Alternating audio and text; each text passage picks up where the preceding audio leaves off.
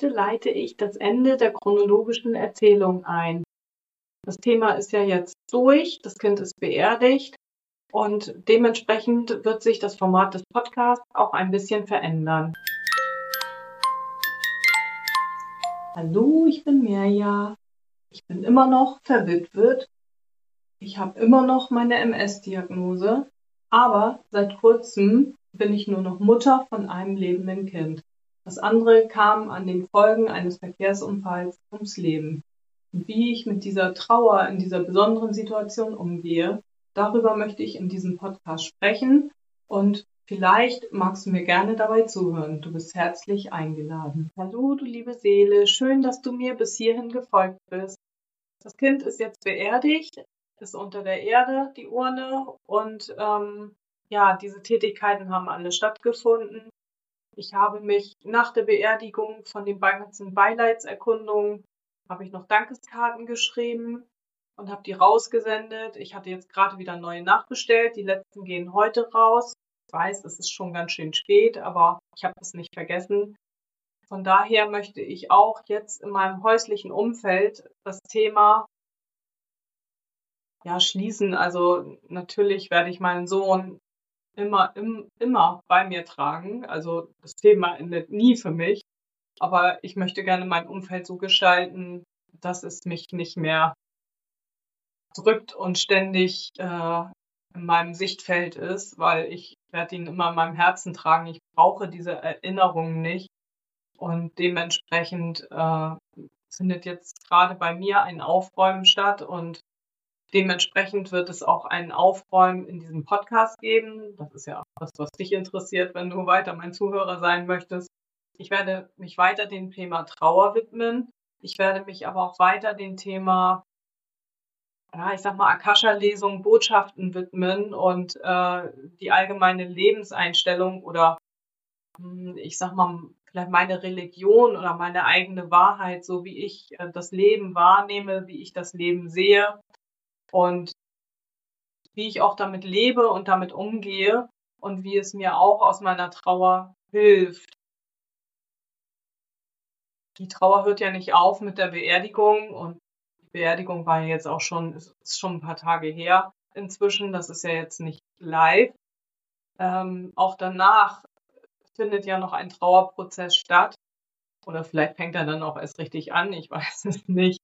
Na, nee, also es geht weiter. Das ist die Erfahrung, die ich äh, äh, nach dem Tod von meinem Mann gemacht habe.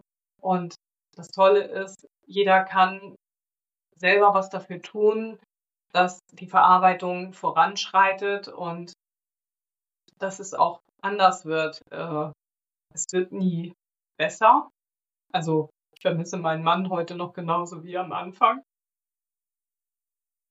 Und auch bei meinem Sohn wird es wahrscheinlich so bleiben.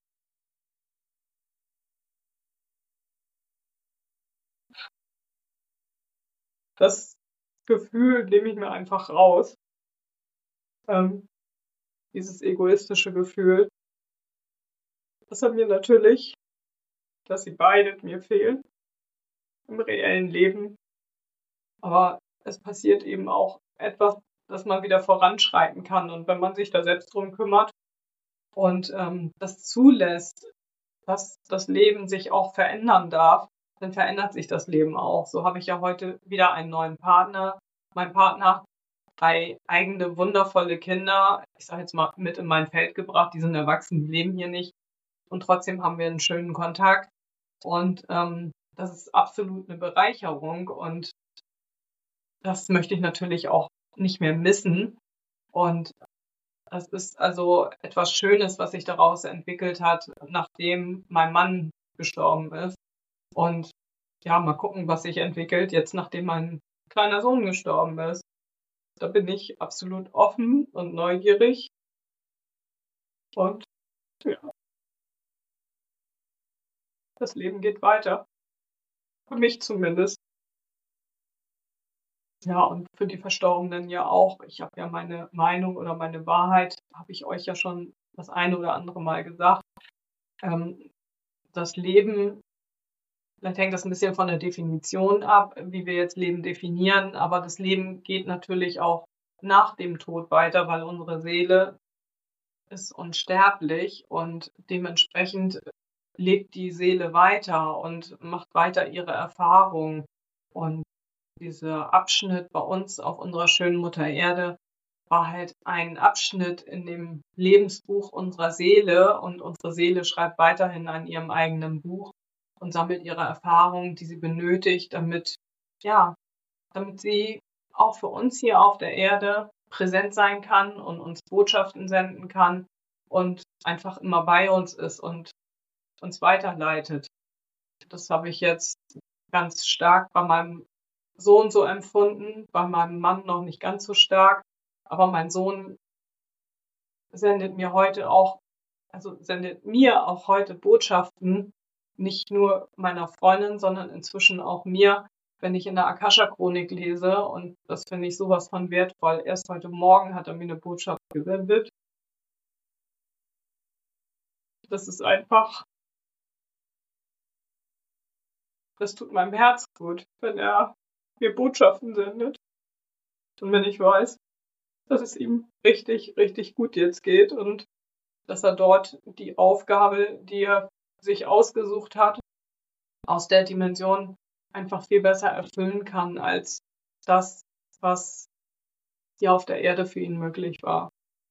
Und über diese Themen möchte ich einfach gerne weiterhin sprechen. Wenn du mir zuhören magst, bist du natürlich weiterhin gerne eingeladen. Das ist äh, das, was mich bewegt und das würde ich auch gerne weiterhin teilen. Also bis zum nächsten Mal. Tschüss.